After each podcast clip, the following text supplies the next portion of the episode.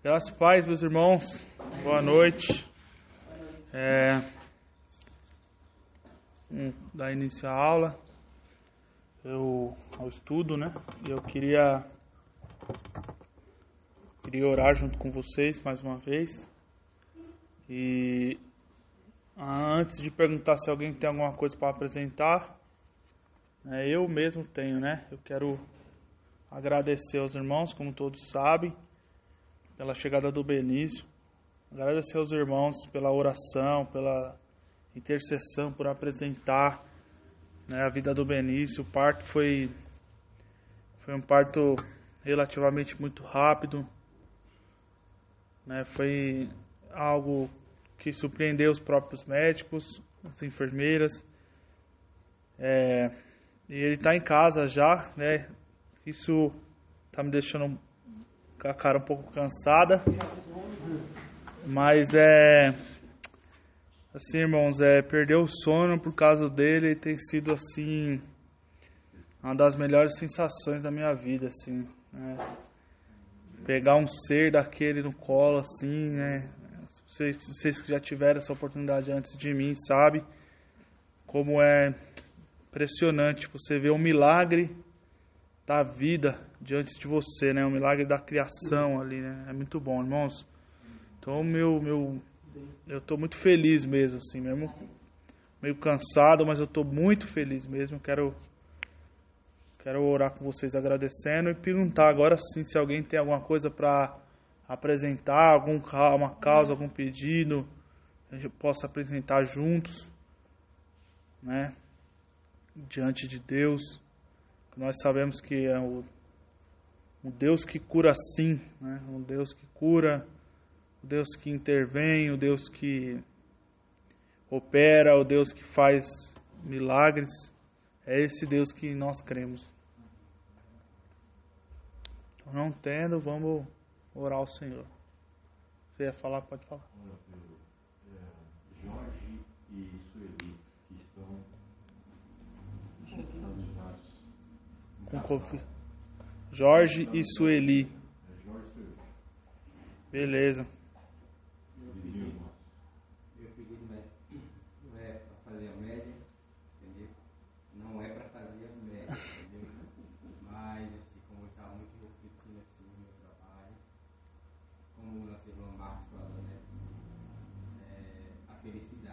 Vizinho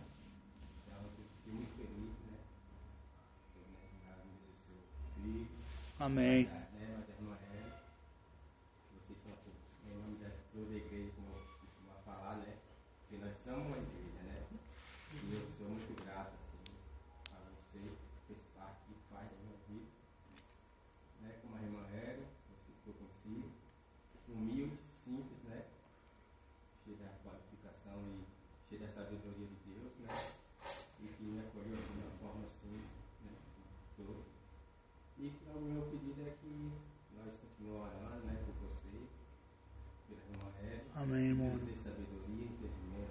Dia, né? Amém. Amém. É, só completando o que o Anilton falou, orem também, irmãos, apresentando a recuperação da Ellen, né? Apesar de ter sido um parto normal, ela teve que levar alguns belos pontos. né? Não deu nem para contar, foi bastante, porque o Benício é bem grandão. Vocês conseguiram reparar na coisa, ele nasceu com 51 centímetros, né? Ele é bem grandão e quase 4 quilos. E imagina uma- um ser de quase 4 quilos dentro da Ellen, da estrutura da Ellen. Então, assim, ela tá, tá com muita dor, né? E vamos orar para que ele possa ter uma boa recuperação. Ela também está muito feliz e agradece aos irmãos. Amém? Vai. Senhor, obrigado, Pai. Obrigado pela oportunidade de estarmos mais uma segunda-feira aqui. Senhor, Senhor é muito bom, Senhor é misericordioso com a tua igreja. E nos dá essas oportunidades, Pai, de congregarmos juntos, de estarmos reunidos como igreja, para orarmos, para aprendermos da tua palavra, Pai. Ó Deus, tu és tão bom, Pai, misericordioso. E nós queremos dar aleluias, louvor ao teu nome, glorificar o Senhor Ó Deus, pela tua bondade. Ah, Senhor, como estamos carentes de notícias boas, ó Pai. Nós nunca estivemos tão carentes de boa notícia, Pai. E obrigado, Pai, pelas boas notícias que o Senhor tem trazido à tua igreja. Ah, Senhor, obrigado, Pai, pela tua, pelas tuas mãos, pela tua presença cobrir a nossa carência, ó Deus. Pai, nós queremos agradecer ao Senhor, pedir ao Senhor pelo Jorge, pela Sueli. Ah, Senhor, assim como o Senhor trouxeste tantos, Pai, do leito, Pai, da Covid, o Senhor pode trazer esse casal de novo. Ah, Senhor, o Senhor desenganou to- tantos médicos, tantos diagnósticos, ó Pai, e nós cremos, ó Pai, que o Senhor pode fazer mais uma vez, ó Deus, esse milagre, Pai, na vida desse casal. Pai, que o Senhor possa dar uma pronta recuperação a ela, Pai. Senhor, as dores, ó Pai, em nome de Jesus, Pai, que o Senhor possa dar acalento, Pai, descer com o teu bálsamo, em nome de Jesus, Pai. Nos abençoe nesse estudo, Pai. Nos ajude, em nome de Jesus, Pai. Nos dê graça. Amém. É, então, irmãos, é, como eu venho dito, venho dizendo, melhor né, colocado, como eu venho dizendo algumas segunda-feiras, é, a gente está tratando de um bloco de ideias do apóstolo Paulo que vai do capítulo 1, versículo 18 ao capítulo 3, versículo 20. Esse é um grande bloco, né? É uma forma quase que macro de se enxergar a carta de Paulo, né? Um primeiro bloco aonde Paulo vai colocar toda a humanidade sobre acusação. Então Paulo vai começar a fazer isso sobre primeiro com os libertinos, lembra? A ira de Deus se manifesta sobre toda impiedade e injustiça daqueles que detêm a verdade pela injustiça. E aí Paulo vai apontar e vai falar primeiro com esses libertinos, com esses é, avarentes, essas pessoas que Deus os entregou às suas paixões. E aí no segundo é, estudo, na segunda composição de ideias desse primeiro bloco que Paulo vai tratar, é contra os moralistas, né, que podem ser ali judeus e gentios. Alguns interpretam sendo judeus, mas podem ser judeus e gentios, pelo menos em primeiro momento. Lembra que nós falamos que Paulo pode ter ali os judeus como um, um, um, um personagem oculto, mas ele não cita nominalmente ainda os judeus. Aí só no terceiro bloco de ideias de Paulo é que ele vai citar nominalmente judeu. Você que tem sobrenome judeu, você que tem a lei, você que se ufana porque tem Deus, né? Você que está dentro da aliança, dentro da promessa. Então esse é o, ter, é o terceiro, terceiro povo que Paulo vai colocar sobre a acusação. Na verdade, o que Paulo vai fazer aqui é colocar a raça humana sobre a acusação, porque o judeu, lembra, dividir a raça humana em dois, né? Em judeu e gentios, né? Justos e injustos. Justo era todo aquele que era judeu e, ju, e injusto os não judeus, todos os, os, demais. E aqueles que eram prosélitos, que eram gentios convertidos ao judaísmo, tornava-se é, um justo.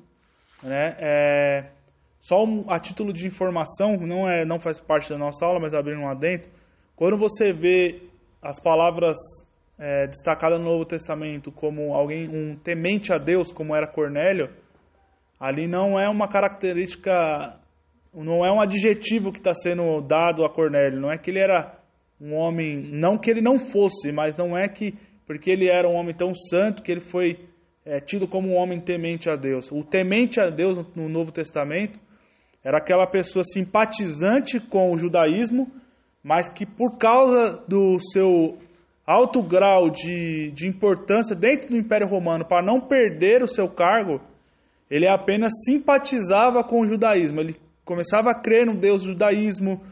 Às vezes é, ele não podia entrar no templo, né? Porque ele não. Mas ele é, ali o Cornélio ele é descrito como alguém que dá oferta a Deus e dá oferta no templo do Novo Testamento para os judeus do Segundo Templo é uma forma de sacrifício, se iguala ao sacrifício de animais, até porque no período babilônico nós sabemos que eles não podiam fazer é, sacrifício de animais. Então, de lá, do, do cativeiro babilônico para frente, dar esmola aos pobres, dar oferta no templo, isso de dinheiro mesmo, era fazer sacrifício. Então, você vê que Cornélio faz sacrifício. Então, assim, ele era temente a Deus, repetindo, não porque é um adjetivo dado a Cornélio, ó, que ele é tão santo que ele é temente a Deus.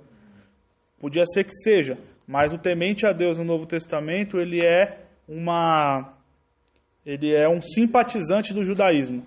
Então ele crê no Deus, ele é monoteísta, ele faz esmola, dá esmola como forma de sacrifício, mas ele não quer se, se converter ao judaísmo é, de forma cabal mesmo, né? Se, se passar pela circuncisão, que aí pode dar direito a ele ao tempo, porque fazendo isso ele temia perder o seu cargo político dentro do Império Romano. Então eles eram considerados um temente a Deus. Ele só simpatiza com a, com a religião judaica. Fecha aspas, porque não faz parte do nosso estudo, mas só porque eu estou falando essa questão da divisão. Mas é ainda o temente a Deus ele ainda era um gentil porque ele não tinha acesso ao templo, né? Só os, só os, os judeus, só os, os israelitas tinham acesso ao templo. É, então, hoje o que nós vamos ver aqui, o que nós vamos estudar, é a conclusão de Paulo, a conclusão do, do argumento de Paulo, já que estão no julgamento estão condenados nesse julgamento judeus, moralistas e libertinos, quem sobra? Ninguém. Ou seja, a qual a conclusão que Paulo vai chegar? Todos pecaram. Não tem um sequer que o pecado não tenha atingido e manchado a imagem de Deus nessa pessoa. Então, esse é o argumento, é, o final de Paulo. Paulo vai concluir com esse argumento quando ele vai dizer que não, não as obras da lei não é capaz de dar salvação ou salvar ninguém, por mais bom que pareça essa pessoa, por mais filantropo, por mais é, caridoso que pareça essa pessoa, as obras dele não, não são suficientes para ele agradar a Deus com as suas ações, ao ponto de ele conseguir se salvar. Esse é o desfecho do, dos argumentos de Paulo que ele vai trazendo desde o capítulo 1, do verso 18, até o capítulo 3, verso 20. Então, é o primeiro bloco, a gente fecha hoje. Aí, é, antes de continuarmos, do capítulo 3, do, do versículo 1 ao 9 do 3, do capítulo 3, Paulo vai é, combater algumas possíveis objeções que, eles, que ele havia enfrentado. Lembra que são três possibilidades. Isso aqui é só uma recapitulação ainda. Esse, esse slide é uma recapitulação. Nós falamos na, na segunda passada. Nós temos três possibilidades de que, de, do que representa ou do que é essa, essa, essa, essas objeções que Paulo está enfrentando. Então, primeiro, nós podemos, Paulo pode ter enfrentado mesmo na jornada até o momento onde ele pregou, ele pode ter enfrentado, porque nós, os irmãos sabem que Paulo chegava, a primeiro lugar que ele ia pregar nas cidades era uma sinagoga, não sei quando não tinha sinagoga no, no lugar, até porque para ter sinagoga numa, numa cidade você tinha que ter no mínimo 10 pais de famílias, né? Porque aí se começava uma sinagoga. Então, onde não tinha sinagoga, Paulo pregava em outros lugares. Mas quando tinha sinagoga, Paulo ia direto na sinagoga. Então, nós não sabemos se as objeções que Paulo vai tratar, do versículo 1 ao 9, que nós já vamos ler, elas eram umas objeções que Paulo já havia enfrentado, então Paulo ao escrever a carta aos Romanos vai se precaver, porque lembra, Romanos é a carta com maior peso teológico. Então Paulo vai destrinchar aqui assuntos que ele não tinha tratado em outros lugares.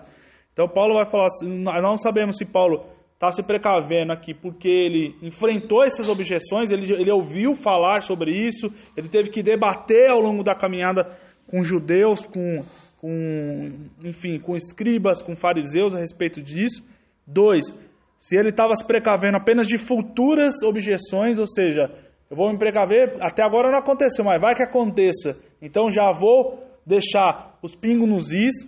Ou três, é uma objeção ao seu antigo eu, já que Paulo está usando o recurso da diatribe. Lembra quando ele está montando um personagem que é fictício, onde ele pergunta e ele mesmo vai responder essas perguntas a um personagem que não existe. Então ele vai para isso era um recurso literário que os antigos usavam. Então Aí a terceira objeção é, a terceira opção é se Paulo estava levantando objeções contra o seu próprio eu antigo, antes da sua conversão, antes da, do seu entendimento do que era Cristo, da obra de Cristo. Enfim, nós não sabemos ao certo. Certo é que Paulo está se precavendo de, de algumas objeções e nós vamos tratar dela a partir de agora. Vamos ler então Romanos capítulo 3. Romanos capítulo 3 versos de 1 a 9.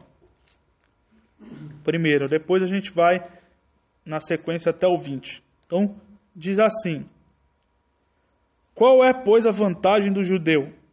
Ou qual a atitude, qual a utilidade, melhor dizendo, da circuncisão? Muita, sobre todos os aspectos, principalmente porque os judeus foram confiados, aos judeus foram confiados os oráculos de Deus. E daí? Se alguns não creram, a incredulidade deles virá desfazer a fidelidade de Deus de maneira nenhuma. Se seja Deus verdadeiro e mentiroso todo homem, segundo está escrito. Para esses, justificados nas tuas palavras e venha a vencer quando fores julgados. Mas, se a nossa injustiça traz a lume a justiça de Deus, que diremos? Porventura, será Deus injusto por aplicar a sua ira? Falo como homem. Certo que não. Do contrário, como julgará Deus o mundo? E, por, e se por causa da minha mentira fica em relevo a verdade de Deus para a sua glória, por que sou eu ainda condenado como pecador? E por que não dizemos, como alguns, calun, calunios, calunios, caluniosamente, estou lendo e estou errando, afirmam, que fazemos? Pequemos-nos, pratiquemos, nossa, eu estou muito cansado, me desculpem. Pratiquemos males para que venhas, venham bens. E a condenação, a condenação destes é, ju, é justa. Me perdão, irmãos, eu, nossa, eu estou baralhando as letras aqui. Mas vamos lá, que aqui no meu slide eu consigo seguir melhor. É, seguindo, então, Paulo vai se precaver de pelo menos três objeções que ele possivelmente iria enfrentar. A primeira coisa que Paulo vai tratar aqui é que os seus ensinamentos, a primeira prevenção que ele vai tratar aqui é que os seus ensinamentos, ou os ensinamentos de Paulo, é uma sabotagem à aliança de Deus. Verso de 1 a 2. Deixa eu, deixa eu só mexer numa coisa aqui preciso colocar na, na versão que eu tenho mais costume aqui, que está no meu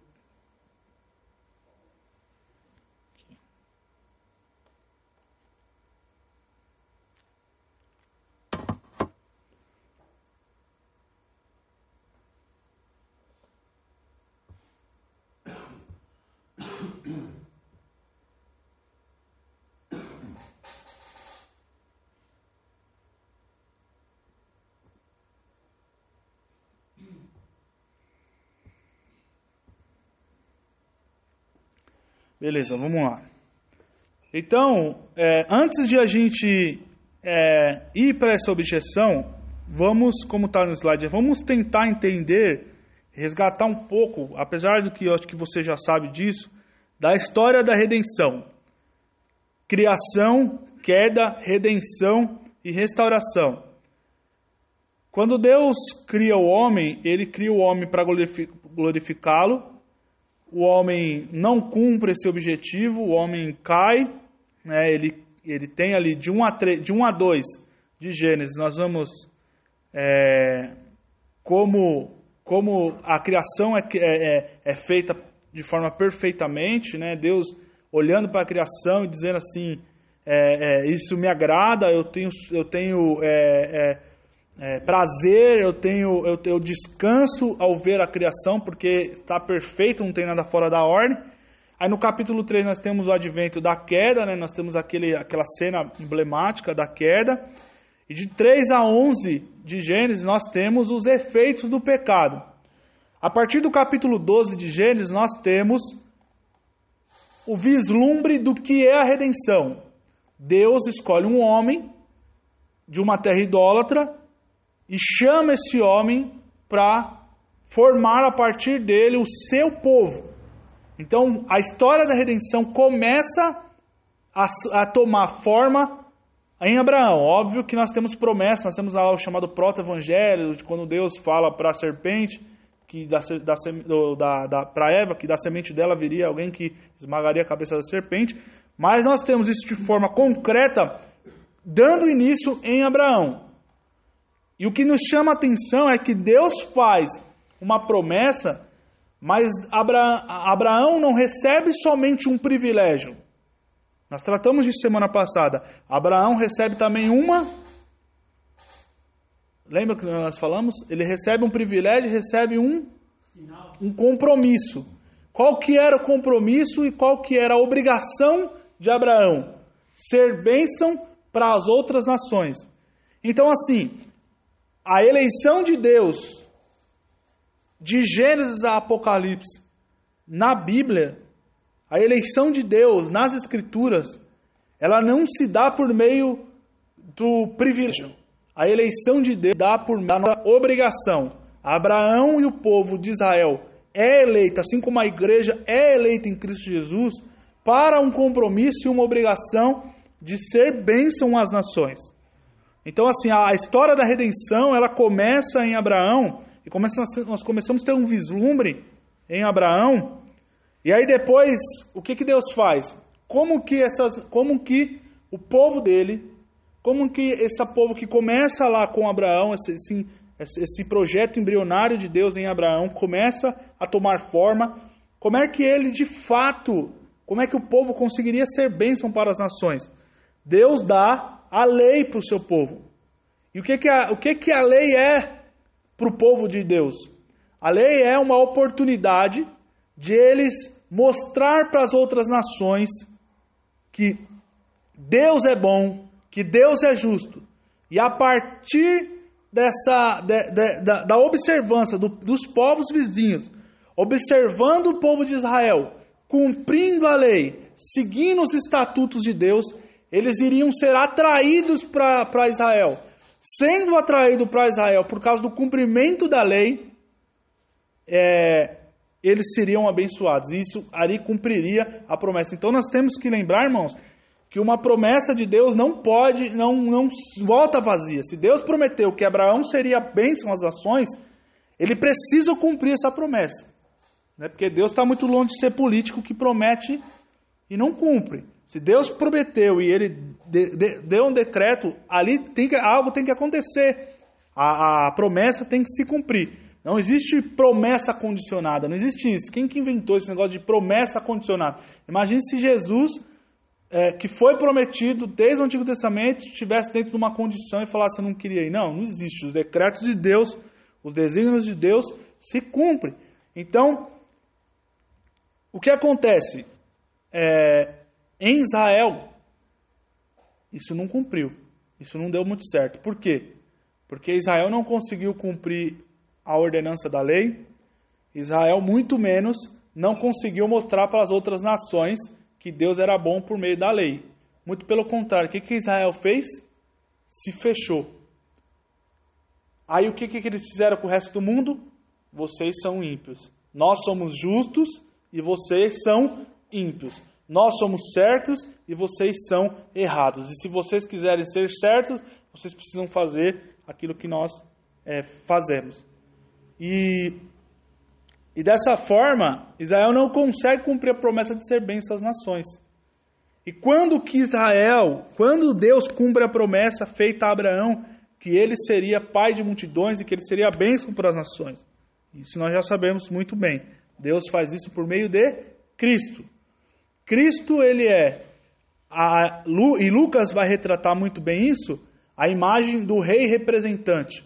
Né? Porque a imagem, quando o rei ele é, ele, ele é elegido no Antigo Testamento, ele é ungido a rei, ele é, ele é a representação do povo. Então você pode ver que quando o povo de Israel, quando o povo de Israel está vivendo um período de calamidade, é só você olhar para o rei. O rei está vivendo um período de calamidade. Quando o rei ele está vivendo um período de, de prosperidade no seu relacionamento com Deus, o povo automaticamente está vivendo um, um, um período de, de relacionamento próspero com Deus também. Por quê? Porque o rei em Israel não era somente o que governava, era a imagem do rei era a imagem de, um represent, de uma representação do que seria a nação. Então, o que, que Cristo é? Principalmente isso em Lucas.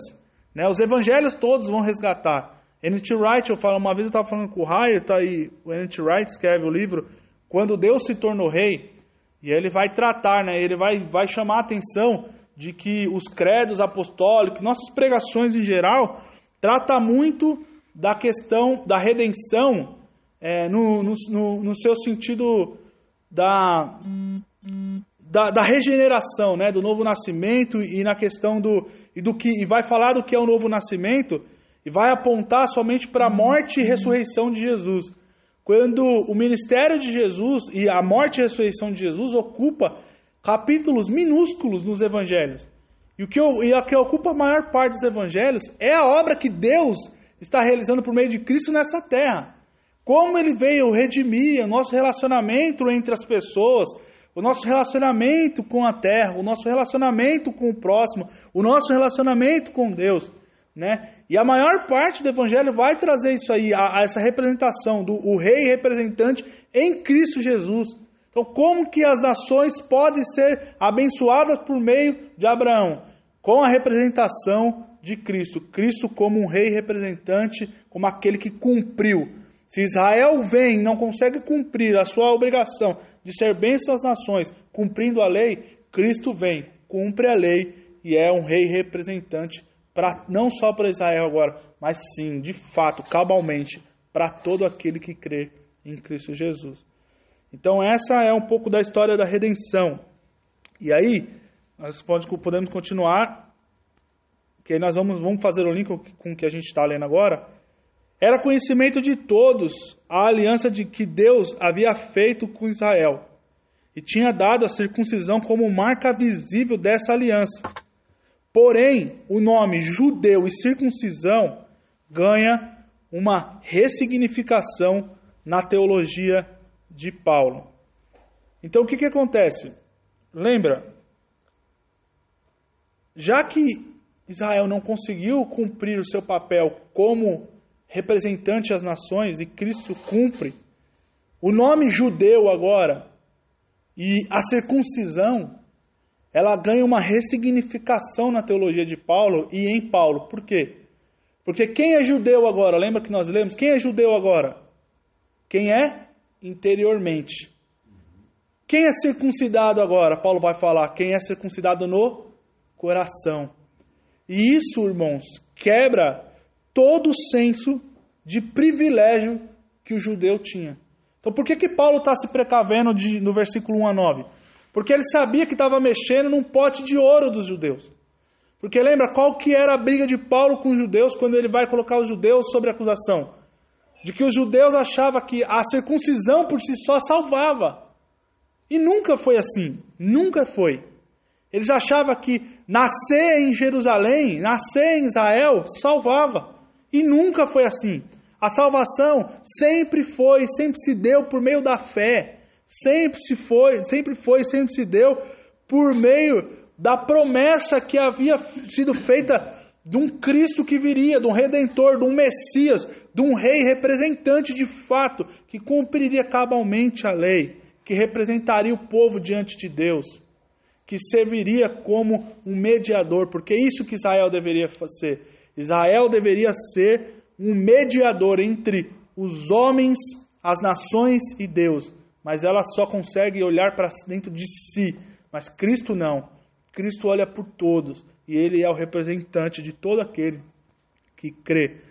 Então, o nome judeu e a circuncisão é, são ressignificados em Paulo. E Paulo está mexendo num vespeiro aqui. Por que repetindo? Porque muitos deles, e isso nós provamos na semana passada, que por muitos, muitos escritos da época de Paulo vão apontar a salvação simplesmente por ser circuncidado, simplesmente por ter nascido em uma re região. E isso não é a verdade, irmãos. E isso serve para nós hoje também. É, nós não somos salvos porque apenas declaramos ao mundo que somos salvos, declaramos é, no nosso serviço, no nosso, na faculdade, na escola, seja onde for, que nós somos evangélicos. Nós não somos salvos por causa disso. Ninguém é salvo porque tem uma carteirinha de obreiro. Ninguém é salvo porque é, foi ungido e separado obreiro há 30 anos atrás, ou foi um, separado obreiro semana passada, e nem porque os pais eram crentes, porque o, o, o fulano de tal era cristão, ou porque é pastor, porque é presbítero, seja o que for. Né? A salvação, ela se dá por meio da graça, por meio da fé, e isso não é um mérito nosso, ela é dom de Deus enviado a nós. Continuando, Paulo responde dizendo não sobre o senso de privilégio de Israel, mas da responsabilidade de guardiões do oráculo de Deus. Então Paulo, ele vai aqui resgatar esse senso de não de privilégio, mas esse senso de responsabilidade que eles esqueceram durante séculos. Porque olha só, Paulo parece que até vai se contradizer, né? Que logo ele vai dizer, uns versículos antes, que não há vantagem nenhuma em ser judeu e, e em ser circuncidado. E aqui no versículo 1 do capítulo 3, Paulo vai dizer que não, que há muita vantagem em ser judeu. Então, assim, só que qual que é a vantagem em ser judeu? A vantagem em ser judeu, a vantagem em ser israelita, não é porque eles eram privilegiados, mas é porque eles eram agraciados por Deus com essa responsabilidade de ser bênção às outras nações. E é o que justamente Paulo vai falar no versículo 2. Há muita vantagem em ser judeu porque Deus nos confiou, confiou aos judeus a responsabilidade de sermos guardiões dos seus oráculos, ou seja, de sermos guardiões do Antigo Testamento, conhecedores. Aí que Paulo vai resgatar aquilo, aquela, aquilo que nós falamos sobre a revelação especial. Paulo está dizendo isso, trocando em miúdos, Paulo está dizendo assim: há muita vantagem em ser judeu, porque aos judeus Deus reservou a oportunidade de conhecer a Ele, não por meio das coisas criadas, não por meio da criação somente, mas também pela revelação especial, porque deu a lei aos judeus. Os oráculos aqui é a lei, ou o Antigo Testamento. Deus deu a oportunidade de eles ser bênçãos, bênção a outras nações. Continuando, é, então, é, a primeira objeção é: os ensinamentos de Paulo é uma sabotagem à aliança de Deus, ou seja, então quer dizer que Deus ele não honra o seu pacto na aliança que havia feito com Israel. Não, ele ele honra, mas o que Deus faz é ampliar. Agora não é o israelita, não é o circuncidado, é o que crê, porque a circuncisão ela é interior. O ser judeu é ser judeu interior. Então Paulo vai responder a essa possível objeção que Deus havia falhado com, no seu pacto na aliança, dizendo não, ele cumpriu. Ele cumpriu e cumpriu muito bem quando ele ressignifica o que é ser judeu e o que é ser circuncidado. Continuando, a segunda objeção que Paulo poderia enfrentar era os ensinamentos de Paulo anulam a fidelidade de Deus. Quero ler com vocês aqui. Versículo 3 e 4 diz assim: Quem importa se algum deles foram infiéis? A sua infidelidade anulará a fidelidade de Deus de maneira nenhuma. Seja Deus verdadeiro e todo homem mentiroso, como está escrito, para que seja justificado nas tuas palavras e prevaleças quando fores julgados. Se o povo de Deus, aí a pergunta é: se o povo de Deus é infiel, Deus também é? Paulo responde enfaticamente: de modo algum. ou no original, está tá entre parênteses aí, é, no original, o sentido que Paulo está querendo dizer para nós hoje entendermos bem é: então quer dizer que porque alguns judeus não cumpriram essa promessa de ser bênção em outras nações, Deus ele se torna infiel, ou seja, a infidelidade deles, de alguns, anularam a aliança de Deus, aí Paulo vai falar: nem morto, nem em mil anos, de forma alguma. Deus nunca é infiel. Aí que, como que Paulo vai responder isso? Seja Deus verdadeiro e todo homem mentiroso. Paulo aqui começa a dar um vislumbre do que ele ia tratar lá na frente, dizendo que não há um justo sequer. O que nós vamos tratar daqui a pouco. Ou seja, olhando para a humanidade, olhando para Deus, você não acha injustiça em Deus, mas na humanidade sim. Quando, como Israel consegue ser de forma coletiva injusta, quando eles se fecham e não é bênção, não cumpre a sua obrigação. Continuando, a terceira objeção de Paulo que ele poderia enfrentar Os ensinamentos de Paulo contradizem a justiça de Deus e são uma falsa sensação de promoção da glória de Deus. E aí, é, Paulo ele vai fazer aqui algo, um jogo de palavras muito interessante. Eu quero ler com vocês aqui, é, verso 5 em diante, diz assim: Mas se a nossa justiça ressalta de maneira ainda mais clara a justiça de Deus, que diremos? Que Deus é injusto por aplicar a sua ira? Estou usando um argumento humano. Claro que não. Se fosse assim, como Deus iria julgar o mundo? Alguém pode alegar ainda: se a minha mentira ressalta a veracidade de Deus, aumentando assim a sua glória, por que eu sou condenado como pecador? Por que não dizer que alguns caluniosamente afirmam que dizemos: façamos o mal que para que nos sobrevenha o bem. A condenação dos tais é merecida. Então, qual que é essa objeção aqui? Paulo estava dizendo assim: alguns aí andam dizendo que eu disse o seguinte, estou parafraseando Paulo. A glória de Deus, a justiça de Deus se revela na vida daquela, ela, a, a, a justiça de Deus, ela é, aumenta ou ela é vista de forma mais é, é, é, é, mais vista na vida daquele que peca mais. Ou seja, quanto mais injustiça tem na vida do ser humano, mais justiça há na vida de Deus. Porque Deus precisa aplicar mais justiça na vida daquele que peca mais.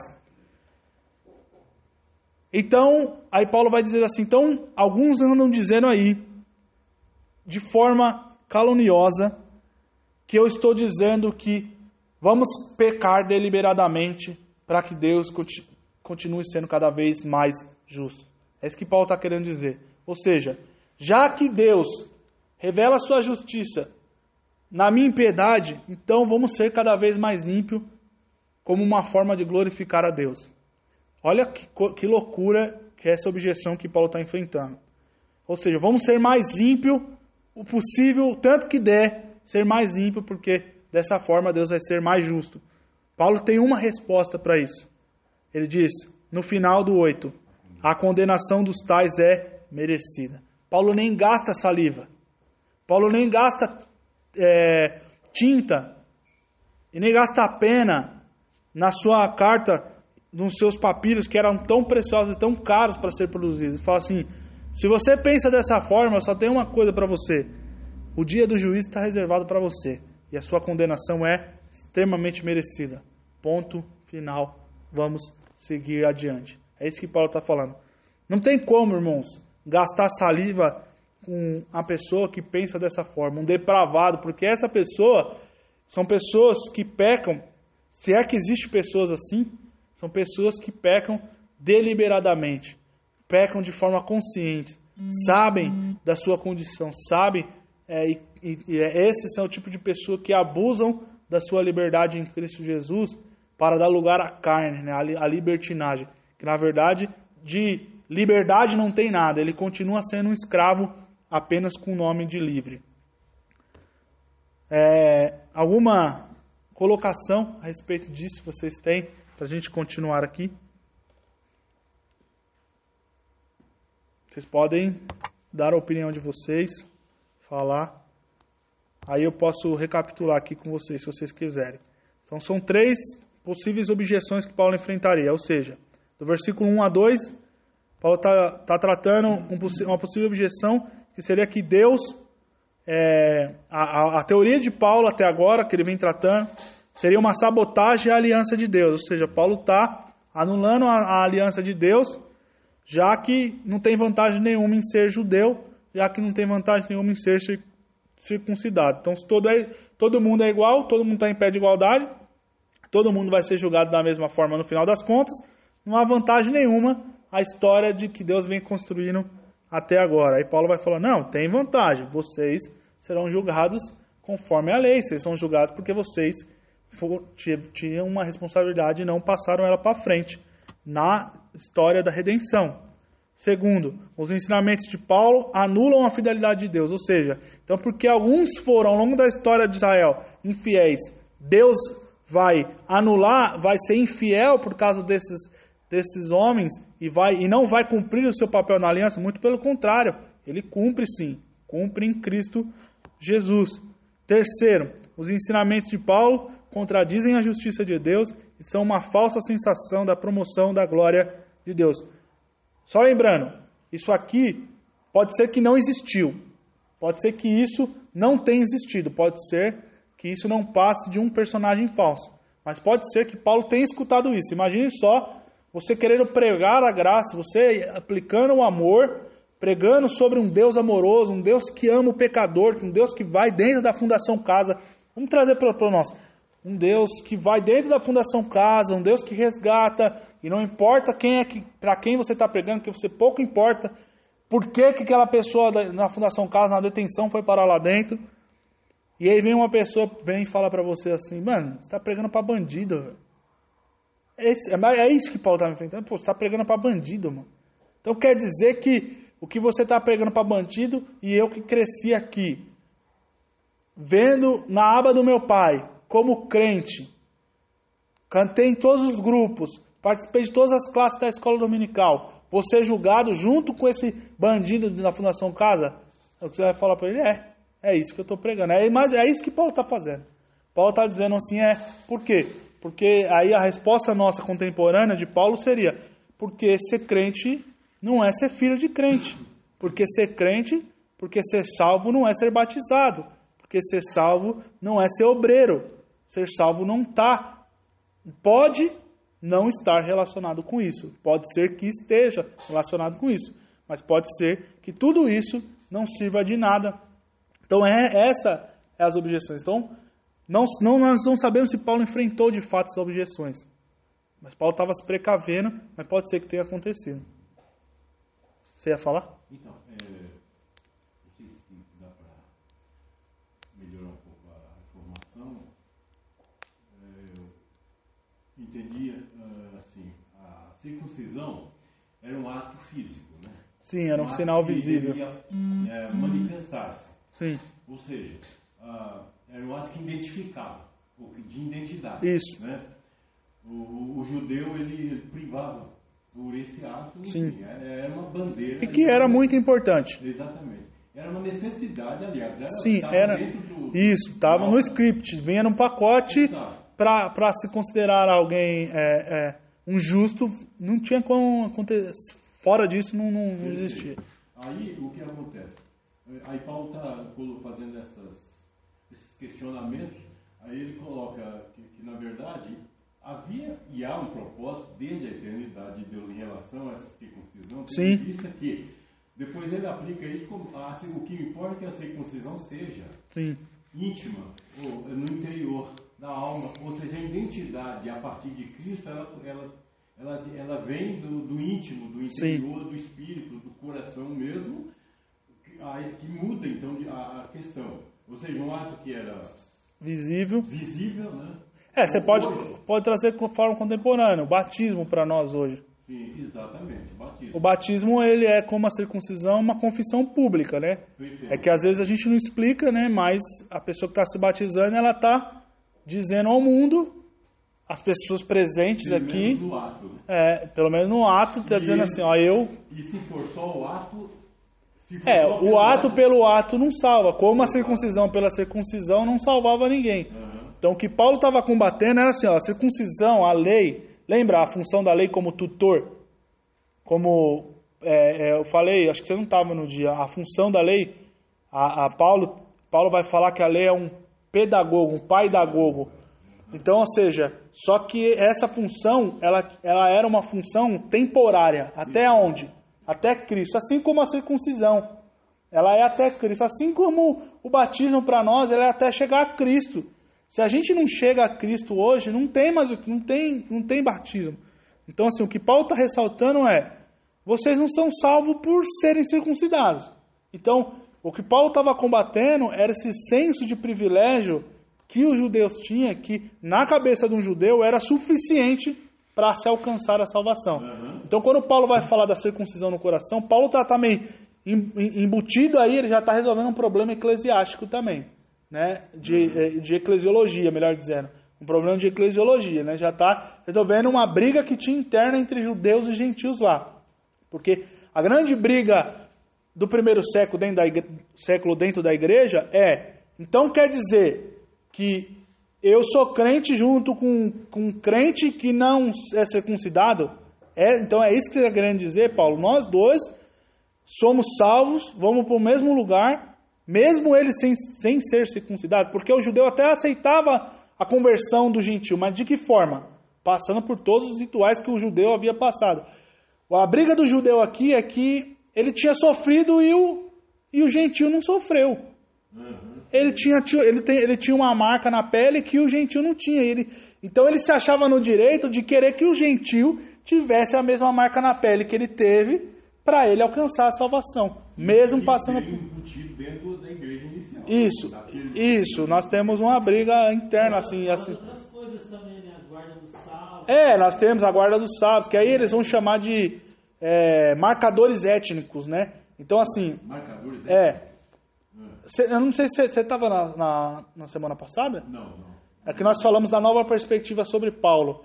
E a nova per- perspectiva sobre Paulo vai tratar a respeito disso, que o que Paulo estava combatendo não era judeus legalistas que acreditavam que a salvação era por meio da fé, porque eh, uma nova leitura do- dos judeus do segundo templo vai trazer uma noção, a partir da, da caverna de Qumran, da, do- da, da comunidade de Qumran, dos documentos que foram achados lá, vai trazer a noção de que desde, da, desde do, do, do cativeiro babilônico e até antes, sempre, se- sempre creram, os judeus sempre creram, creram na salvação por meio da graça, na eleição, por ter nascido judeu. O que, que Paulo estava combatendo? Não a, a, a entrada na salvação por meio da graça, mas a permanência na salvação por meio das obras.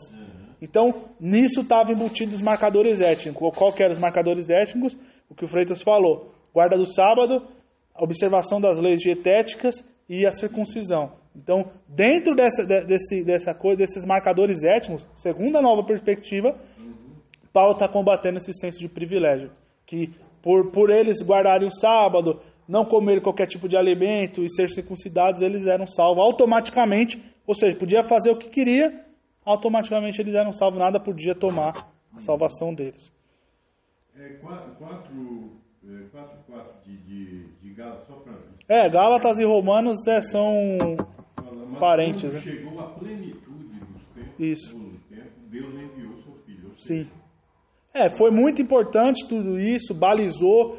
A, a lei era, como eu disse, era, era- a lei até a circuncisão, ela era uma forma de separar, né, de Deus tra, trazer. O próprio Deus, de forma graciosa, deu a circuncisão, dizendo. sim. Só que o que, que os judeus fazem? Os judeus estragam isso aí. Os judeus vão é, é, não assumir, estou sendo repetitivo aqui, me perdoe, mas não assumir sua responsabilidade, mas só o privilégio. Não, há, não dá para negar que o judeu é um povo privilegiado. Não dá para negar. Sim. O próprio Deus trata disso. Mas como nós, como crentes hoje, nós somos privilegiados por não estarmos é, roubando, por não sermos ímpios e, so, e sermos cristãos. Nós somos privilegiados. Mas nós não paramos aí. Não paramos nesse senso de privilégio. E não deixamos que esse senso de privilégio ultrapasse o nosso senso de responsabilidade. Entendeu? De manifestar E manifestar esse privilégio. Que outras pessoas podem ser alcançar esse privilégio em Cristo Jesus também. Então, o que Paulo estava combatendo era é, esse senso de privilégio né, que tinha. Mais alguém? Vai falar, Gé? Não. É, então vamos. Agora nós. Vai, e você ia falar, Rai? Você estava abrindo a Bíblia aí? Não, tinha mais uma demanda. Pode falar aí. Senão vai. Senão... Pode falar. Então, vamos agora sim aos últimos versículos desse primeiro bloco, de 9 a 20. Alguém quer ler aí? Porque eu estou meio dureta aqui. Lê aí. 9 20. De 9 a 20, é.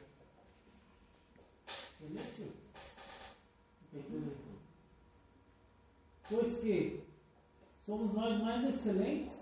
De maneira nenhuma. Pois já antes demonstramos que tanto judeus como gregos, todos estão debaixo do pecado, como escrito está. Não há um justo, nenhum sequer, não há ninguém que entenda, não há quem busque a Deus. Todos se extraviaram e juntamente se fizeram inúteis. Não há quem faça o bem, não há um sequer. A sua garganta é como se até Pode até o 20. a sua garganta é como um sepulcro aberto, com as suas línguas, tra... com as suas línguas tratam enganosamente. Pessoa de áspide está debaixo de seus lábios, cuja boca está cheia de maldição e amargura. Os seus pés são ligeiros para derramamento de sangue, em seus caminhos há destruição e miséria, e não conheceram o caminho da paz. Não há temor de Deus diante dos seus olhos. Ora, nós sabemos que tudo que a lei diz aos que estão debaixo da lei, o diz para que toda boca esteja fechada e todo mundo seja condenável diante de Deus. Por isso, nenhuma carne será justificada diante dele pelas obras da lei, porque pela lei veio o conhecimento do pecado. Valeu, mano. Obrigado. É, então, seguindo o slide. O que concluiremos então? Verso 9. Paulo conclui sua argumentação que começou no capítulo 1, com a afirmação que todos, sem exceção, estão debaixo do pecado. Lembra? Qual era uma das características do pecado que nós falamos? Era que o pecado é tratado por Paulo como uma força. Paulo trata o pecado como uma força. Então, é, é, o que ele vai concluir aqui é que todos estão debaixo dessa força. Ninguém conseguiu é, escapar do laço do pecado. Paulo aponta todas as faculdades humanas como estando dominadas pelo pecado. Paulo vai fazer isso com base em sete citações do Antigo Testamento. E se vocês quiserem anotar, tá aí, mas eu vou mandar depois. é, vou mandar, como eu faço sempre, eu subir os slides lá. Então, do, do verso 10 a 11, Ezequiel 7, 20. O 12, Salmos 14, de 1 a 3. Salmos 53, de 1 a 3. O 13, o verso 13, o, o vermelho aí é o que é o que é Romanos e o entre parênteses é o que a citação do Antigo Testamento. Então Paulo está fazendo aqui uma coisa que era própria dos rabinos da sua época, que era fazer uma pegar citações de textos. é, isso aqui chama-se, deixa eu lembrar o nome, Midrash. Midrash é uma citação do Antigo Testamento no Novo Testamento. Então, Paulo está fazendo uma espécie de corrente. Você vê que como tudo tem uma, uma sequência. Paulo vai pensando palavras do Antigo Testamento, é, versículos do Antigo Testamento, para concluir o seu argumento de que todos estão debaixo da condenação do pecado.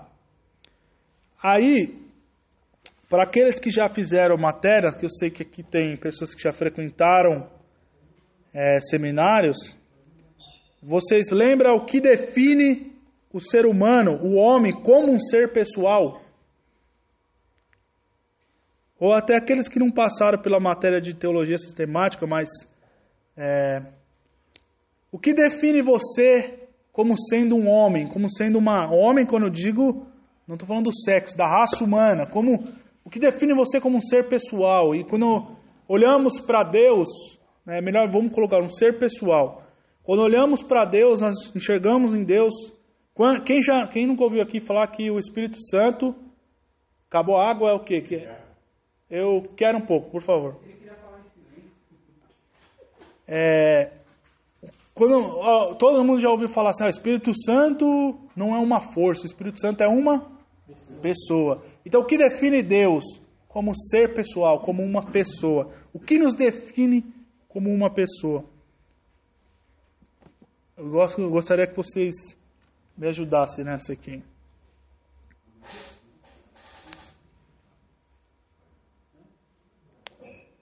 Ah, sentimentos, emoções. Sentimento, emoções. O que mais? O que te define, Raimundo, como um ser pessoal? Ser pessoal, corpo, alma, espírito, espírito, alma e corpo. É, não, esse aí tá, tá muito longe, né?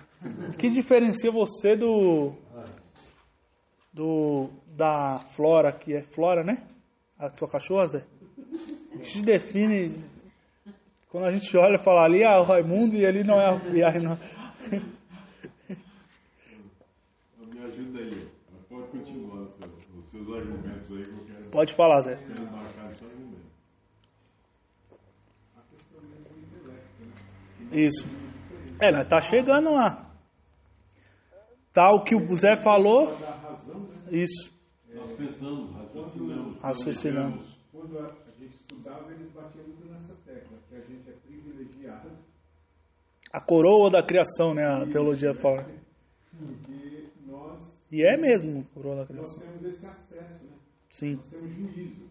Isso. Então, o, que- o que vocês estão querendo dizer é que o que define um ser pessoal é vontade própria, o que o animal não tem, é raciocínio ou intelecto e sentimento. Então, nós temos aqui envolvido volição, que é vontade, porque por mais que a gente olhe para um cachorro e veja que ele é muito inteligente, ele é movido pelo seu instinto, não pela sua vontade. O cachorro não, não recusa um mal porque é mal, ele recusa um mal porque o instinto dele fala que não é para ele fazer aquilo. Apesar que quando a gente põe pessoas maldosas, coloca chumbinho na comida, se for cheirosa, atrativo, o cachorro vai e come com chumbinho e tudo. Então, é, o que define o homem é e, e por, por isso que nós olhamos para o Espírito Santo e falamos do Espírito Santo como uma pessoa. Porque ele tem o intelecto, ele tem vontade própria e ele tem sentimentos, tem emoção, está envolvido a emoção no Espírito Santo e não só no Espírito Santo, né? Na pessoa do Deus Trino está envolvido. Porque, porque Deus é um Deus pessoal, porque tem é, é, intelecto, tem vontade própria e tem emoções. Você ia falar? Não, eu discernimento no, é, no intelecto, no raciocínio. Então, por que, que eu estou querendo dizer isso? Porque toda essa enrolação no, no que de- nos define, a, se é que.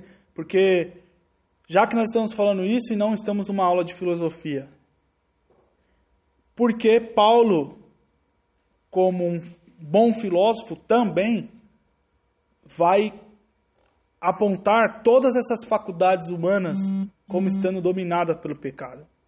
Nós vamos ver isso. Vamos caminhar. Dizemos, continuamos assim. Podemos chegar a três conclusões com essas citações. Que citações é essa? A do Antigo Testamento. Essas sete citações que Paulo faz para concluir o seu raciocínio. Primeiro, a ausência de Deus na vida que é marcada pelo pecado. Não há quem busque a Deus.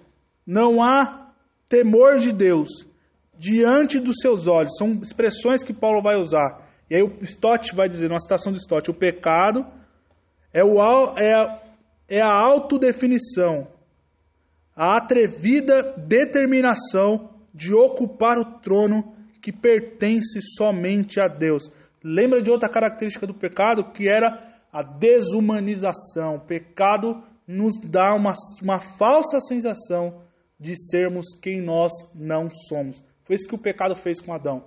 A falsa sensação de que desumanizar, tirar o lado humano, esse lado pessoal do ser humano, né? A gente se torna um, um animal mesmo, né? Um cachorro, né? A gente só não não faz necessidade na rua porque a sociedade chegou à conclusão de que fazer nossas necessidades fisiológicas na rua é feio. Né? Então, o pecado ele desumaniza a pessoa. Por quê? Como que o pecado desumaniza as pessoas? E ele afasta, né, de vez essa, ela é, é marcado.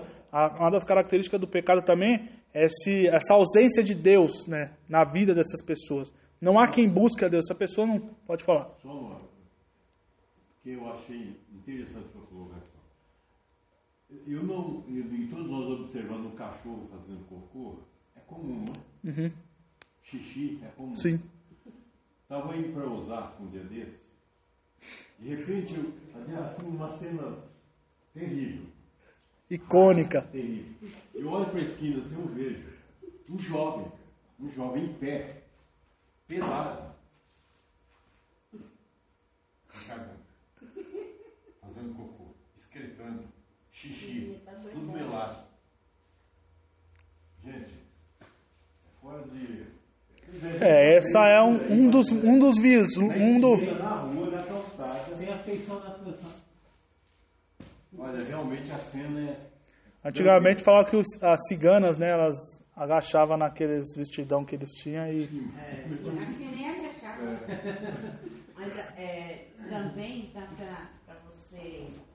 é, hoje em dia a gente tem visto assim, coisas horríveis. né? Uhum. E aí as pessoas dizem assim que o que o ser humano está fazendo, nem os animais fazem. é, Porque É. assim, é coisas horríveis. isso é verdade. Até porque a gente não, eu nunca vi, Vai matando filho. eu nunca fiquei sabendo de uma notícia de um macaco que matou a mãe porque para ganhar a herança, né? Eu nunca fiquei sabendo. É horrível. Então, é, é- é a bênção que Deus deu ao ser humano de raciocinar e arquitetar as coisas, o ser humano pegou e fez isso. Por quê? Porque uma das funções do pecado, de fato, é desumanizar. Por isso que homens tratam mulheres como um pedaço de carne, mulheres tratam homens como um pedaço de carne. Por isso que pessoas usam outras pessoas como objeto. Por isso que quando numa firma você na maioria delas, você não pode dar mais seu esforço físico como você sempre deu. Eles te mandam embora, independente da história que você tem lá, e pegam outra pessoa no outro dia para trabalhar, porque o pecado faz com que os homens olhem a gente como números, né? Olha, olha só como que é a banalização da morte que nós vivemos nos nossos dias. É, um- uma notícia de morte hoje para nós é a mesma coisa de você escutar alguém falar que sem querer pisou numa formiga. É a mesma coisa. Não traz diferença nenhuma. E aí nós vamos poder discutir várias, vários porquê nós chegamos nessa situação. Agravamento do, do, do, do esfriamento do pecado, o, o- do, do amor, o pecado se multiplicando. É os jogos que nos incentivam, é os filmes, é não sei o quê, é, é os políticos. é- nós podemos chegar a vários porquê. Mas uma conclusão a gente tira: o pecado ele desumaniza. Lembra? É, Paulo, é, Paulo não, o James Dunn ele vai falar na teologia dele de Paulo que uma das principais consequências que quando Paulo vai listar lá as consequências que o pecado original trouxe aos, aos humanos, quando ele vai falar dos libertinos, a maioria delas é se referindo à sua falha com o próximo e não com Deus. Ele vai dizer muito, Paulo vai dar a lista que ele vai falar de caluniador, vai falar de avarento, são pecados que são direcionados ao próximo antes de ser direcionado a Deus. Então assim, por quê? Porque o pecado tem esse poder de fato de desumanizar a criação de Deus. É...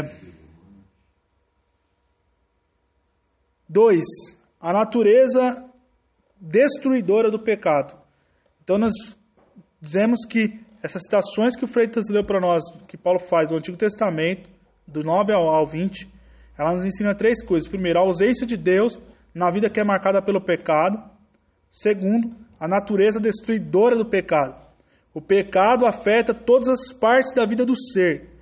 Tudo o que define como ser pessoal, sua vontade própria, sua consciência e seus sentimentos. Não há quem busque. Olha, olha os, os verbos que Paulo vai usar. Não há quem busque, não há quem entenda, não há quem faça o bem. Perceba, as, Paulo apontando as faculdades do ser humano aqui, ó. Não há quem busque.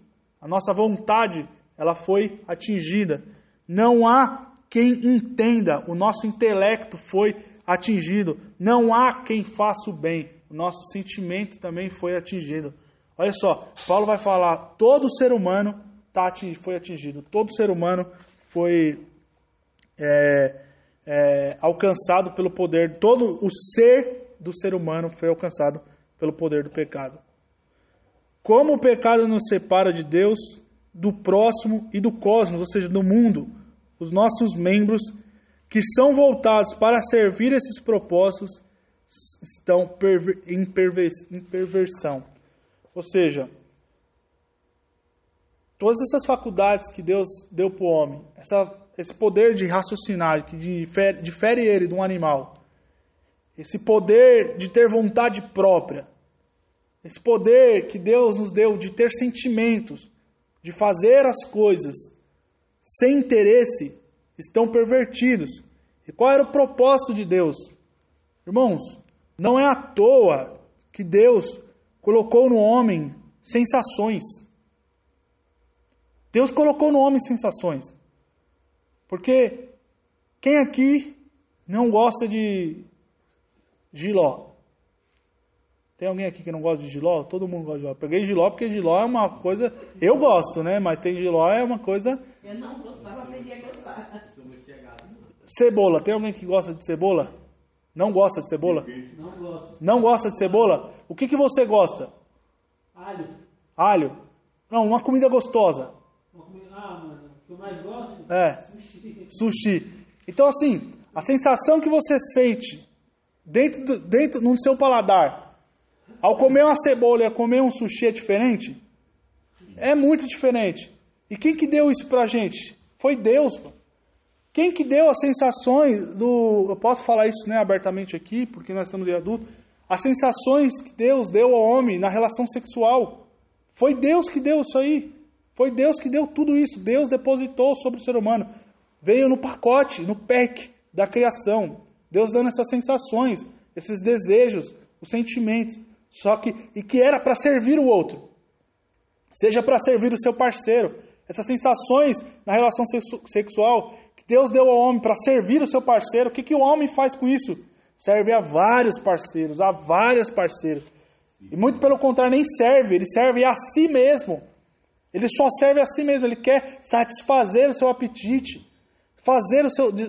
é, fazer, né? é, é, ser, preencher o seu apetite, o seu desejo sexual. Então, assim, o que, que o pecado faz com o homem? Ele devasta todas as áreas do ser humano. Então, aquilo que era para nós servirmos a Deus, primeiramente, servirmos ao cosmos, servirmos ao próximo, está pervertido. Totalmente? Não. Há lampejos, há filantropos, há homens bons, há homens caridosos que não são crentes. Mas ainda assim, esses homens fazem coisas para o seu próprio bel prazer e para a sua própria satisfação pessoal, não com o intuito último de servir e glorificar a Deus. Olha o que nós fazemos com a Mata, a Mata Atlântica, com a Amazônia. Olha o que nós fazemos com os rios. Olha o que o homem faz. Olha a briga que o ser humano tem com o planeta Terra. Nós é, perdemos esse contato com o planeta Terra. Você acha que a criação, Deus fez a Terra para ter tsunami, para ter furacão? A Terra se revolta contra o ser humano. É por isso que Deus entrega à sociedade, os homens, a sua própria, a sua própria concupiscência. Porque Deus não precisa de forma punitiva mandar uma enchente. O próprio homem causa a sua enchente. Deus não precisa trazer deslizamento numa encosta e desbarrancar e matando pessoas que construíram suas casas lá. Deus faz com que homens dominem a maior parte da sociedade e às vezes sobrando só o barranco para as pessoas mesmo e acontecendo aquele deslizamento. Nós estamos entrando no mérito aqui de quem é o culpado, mas nós estamos dizendo que Deus que Deus entrega o homem à sua própria a distorção. Porque o que que faz um homem ter morar sozinho em 10 mil metros quadrados e uma família de 10 pessoas morar em 20 metros quadrados num barraco de madeira? O que que isso faz? A gente precisa parar para pensar. Isso é Olha só, 10 mil metros quadrados, quantas pessoas eles po- poderia servir com isso? Muitas pessoas, milhares de famílias, mas ele serve a ele. Pessoa que mora sozinho, mora com uma pessoa, mora com seu parceiro, com a sua esposa, com seu esposo, mora em 10 mil metros quadrados. O que faz um homem apontar e falar, isso é fruto do meu suor, eu que conquistei isso aqui. Seus membros, que eram feitos para servir a Deus e ao próximo, são pervertidos. Que Deus nos ajude, irmãos, a não cair nesse erro jamais. Egoísmo, né? O egoísmo. É, isso é perversão. O egoísmo é uma das, uma das facetas da perversão do pecado de Gênesis de 1 a 11. Ali nós vamos ver a proliferação do pecado. Então, para terminarmos,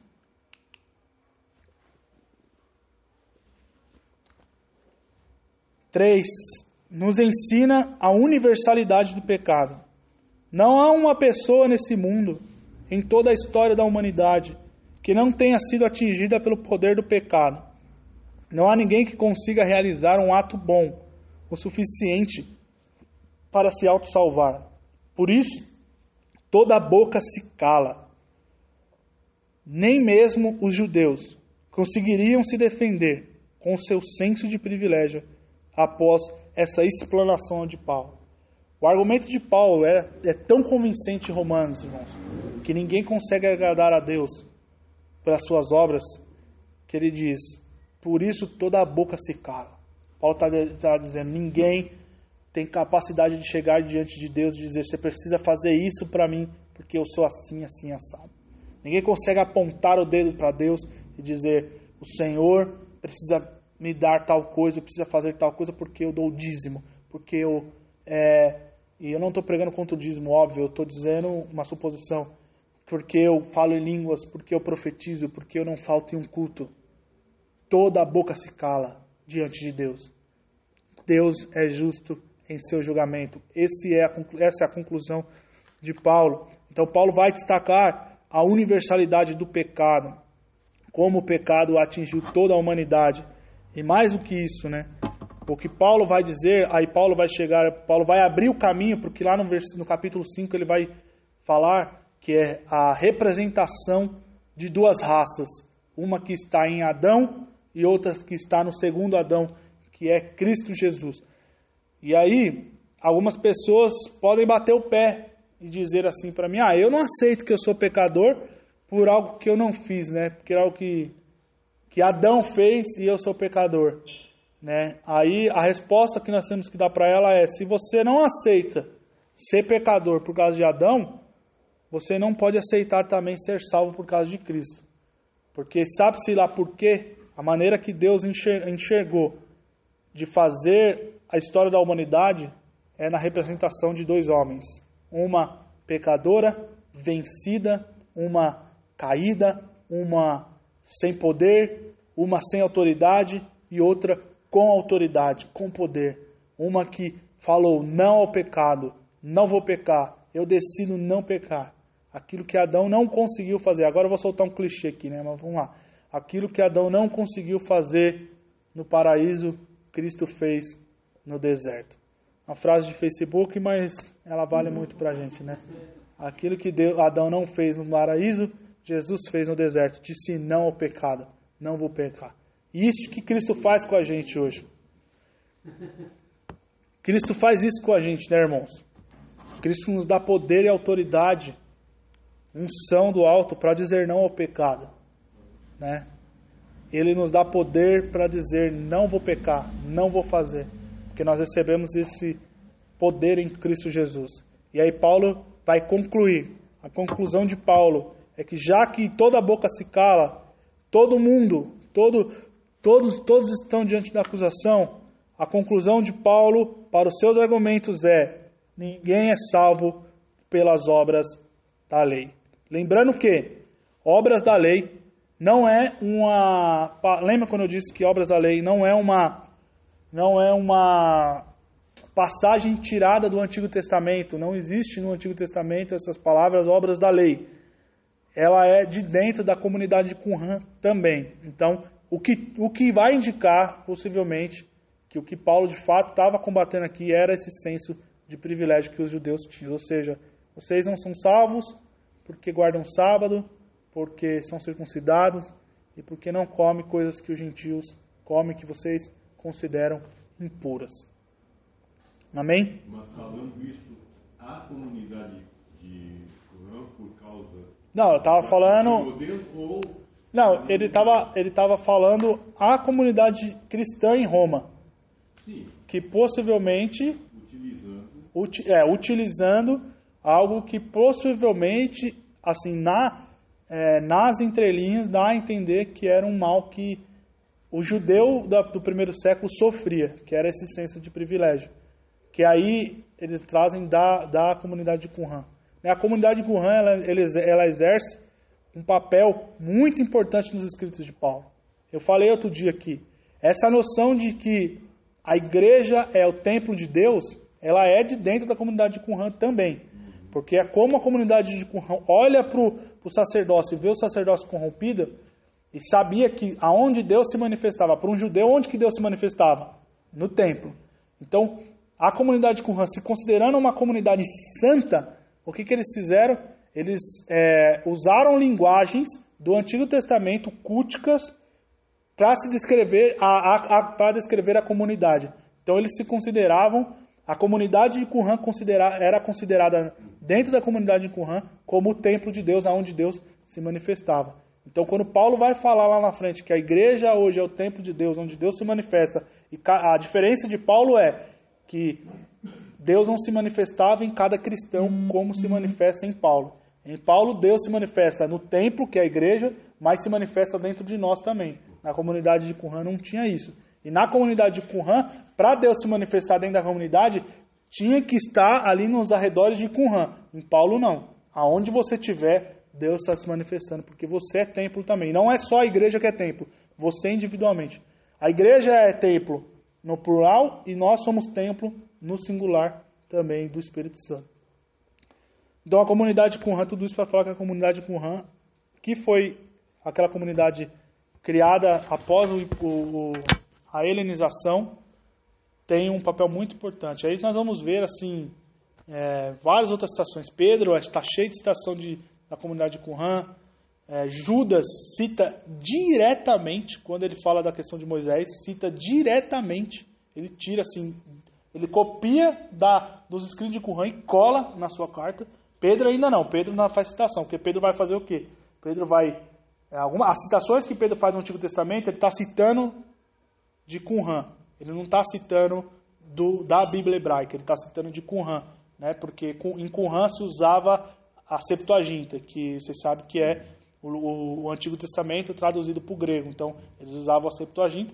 Então, o que, que Pedro faz na, em 1 Pedro? Ele, ele vai para a Septuaginta, cita a Septuaginta que está citando a Bíblia hebraica, que é o Antigo Testamento, a Bíblia dos judeus.